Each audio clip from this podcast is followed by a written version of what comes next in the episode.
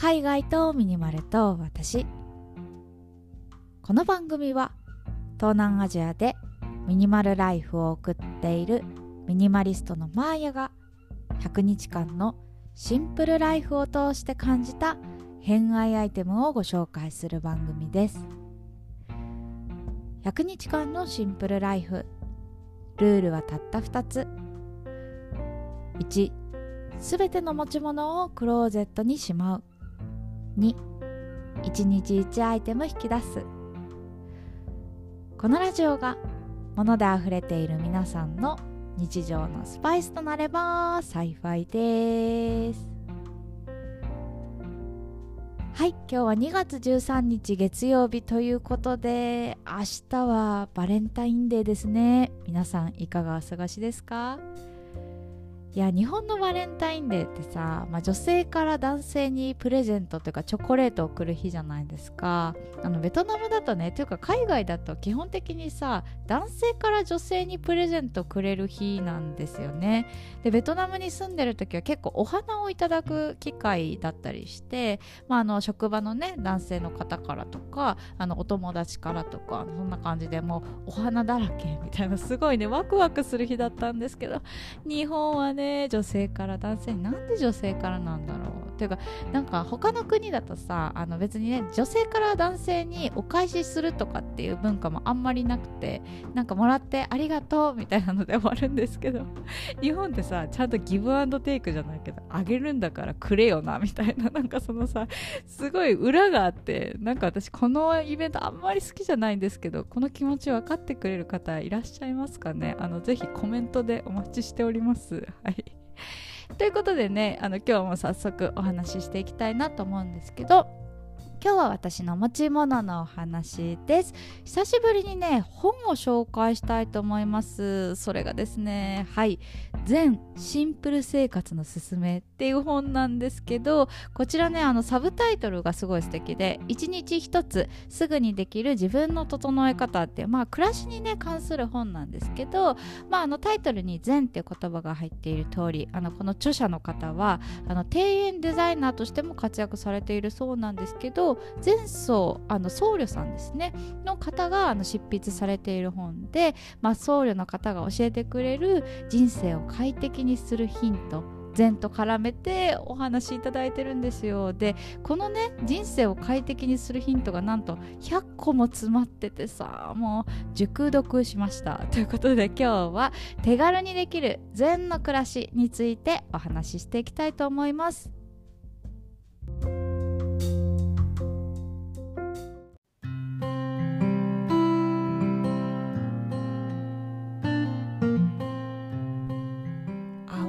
しい毎日。まあ、そんな日が続くとさやっぱ非日常の空間に身を置きたくなるというか、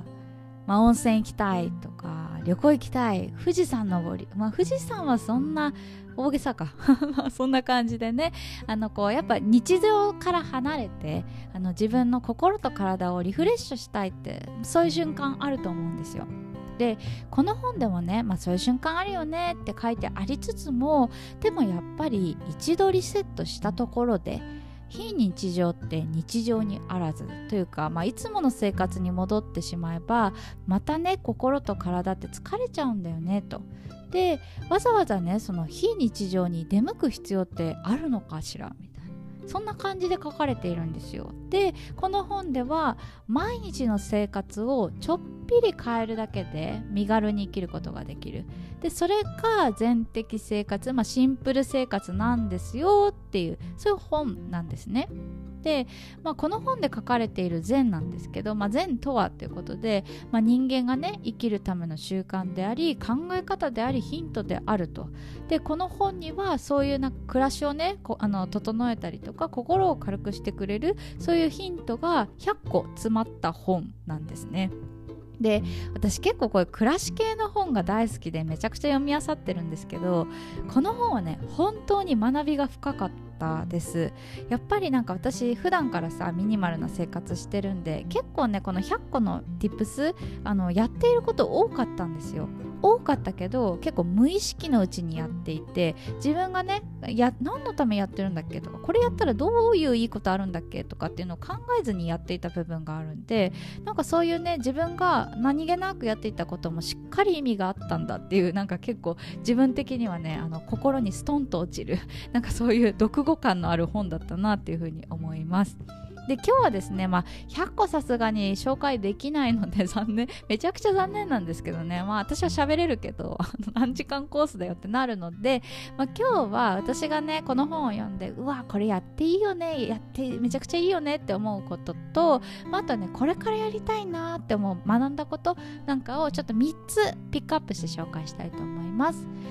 でまず1つ目はですねはいこれはね誰でもできること、えー、朝の空気をしっかり味わうです。これね実は私毎日やってるんですよ。このね寒さに負けずですよ。雨にも負けず風にも負けず寒さにも負けずっていう感じで毎日ね朝起きたら窓開けて朝あの空気入れ替えます。でこれね本ではどういうふうに書かれていたかっていうと、まあ、一日として同じ日はないからその日の変化っていうのを味わいましょうと。そういうふうに書かれていました。このね本の著者僧侶さんなんですけど毎朝5時に起きて、まあ、まずはねあの朝の空気を目いっぱい吸う座禅を組むっていう風に書いてあったんですけどその朝一番のその空気っていうのは心をね健やかにしてくれる本当に座禅だったらいい行いなんですよっていう風に書かれていてやっぱりこう毎日さあの朝起きて歯磨いて出社してっていうすごいルーチンワークだと思うんですけどでもこう一見ねこう五感をフルフルに活用するとやっぱりちょっとこう気温が変わってたりとかあの日が変わってたりとかなんか特にあの緑とかが近かったらね季節の移ろいを感じたりすることもあると思うんですけど、まあ、そんな感じでやっぱりねその変化を楽しむっていうのは朝の空気とっても素敵みたいです。でこれはね本当に私もやっていいなって思うことなのでもしよかったら皆さんも寒さに負けずね 一緒に頑張っていきましょう。はい。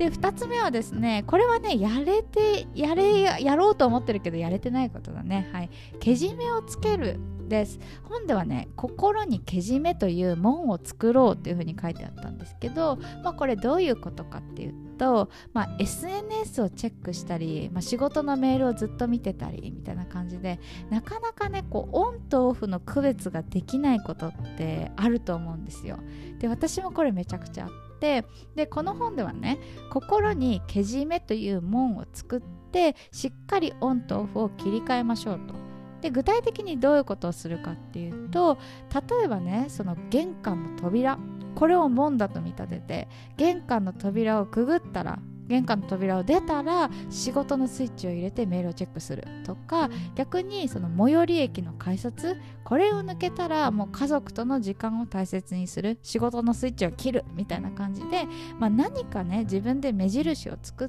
てそのゲートをくぐった瞬間には私は違う自分になるのよみたいな、まあ、そういうふうには書かれてないんだけど これはマーヤの解釈なんですけど、まあ、そういうふうにね、まあ、そのけじめの門を作りましょうって書かれていました。で私ねこれは結構やっていてなかなかねその実現できているかっていうと微妙だったりもするんですけど私はねやっぱ意志が弱いので あの本で紹介されてたようにこの門をくぐったら私は変わるんじゃみたいなできないので基本的にあのデバイスとかでねもう見れない環境を作るっていう感じでけじめを作っています、まあ、具体的にね私 SNS 関連とかがめちゃくちゃ弱いので弱いというかけじめがつけられなくてダラダラ見ちゃったりするのでその辺をね結構、えー、注意してて、まあ、例えばパソコンだったらもう仕事オンリー SNS は基本ログインしないと見れないようにしています。で携帯は逆にね学習とかでメインにしてるんで仕事関連のメールボックスとかはもう見れないようにあの携帯に入れてないですね。だから休日とかはメールのチェックができないような環境を作っています。で逆に私 iPad 持ってるんで iPad は娯楽っていう風に決めてますね。漫画とか Netflix とか、まあ、本とか SNS とか。そうだから携帯にも SNS のねやつ入れてないんですよ。だからそんな感じでデバイスで使い分けるようにしていますね。はい。で最後ね3つ目なんですけど3つ目はねこれ勉強になったことで三毒を捨てるですね。62個目に紹介されてたことなんですけどなんかねこの三毒仏教の言葉みたいなんですけど「トンジンチ」って言葉があってってこれね人間の持つ根源的な3つの悪い心のことを指すそうなんですよ。まあ、トンジンチ、まあ、貪欲だったりとかあとはその自分の嫌いなものをまあ憎む真にっていう言葉があるそうなんですけどその真にとかあとは物事をねその判断できないで戸惑って出ちゃう愚痴とかこういうね3つの毒っていうのはその人間にとって、まあ、安静にできない、まあ、毒であるからこそ、まあ、そういうねなんかこう要素が出てきた時はしっかり呼吸を整えて頭に毒が上らないようにしましょうとそういうふうに書かれていたんですね。で結構私さ、まあ、貪欲みたいなのはあんまり欲はないんですけどついついねうわうぜえみたいななんか愚痴とかは出ちゃうからあこうやって毒が頭に回ってしまっているんだなっていうのちょっと反省しましたねでそういう時はやっぱ心がさちょっとモヤモヤっていうかねお腹あたりがイライラってしたりすると思うんでその時はしっかり呼吸を整えて、まあ、頭に出ないように言葉に出ないようにあのするのめちゃくちゃ大事だなっていうふうに勉強になりました。でこんな感じでねこのまあ禅の本なんですけどすごいいろんなことが書かれています。いやなんかめちゃくちゃね参考になってうわ読んでよかったなって思う本なのでもしね禅の暮らし興味ある方いらっしゃったら読んでみてはいかがでしょうか。ということで今日はあの手軽にできる禅の暮らしご紹介させてもらいました。最後まで聞いていただいてありがとうございました。次は何を話そうかな？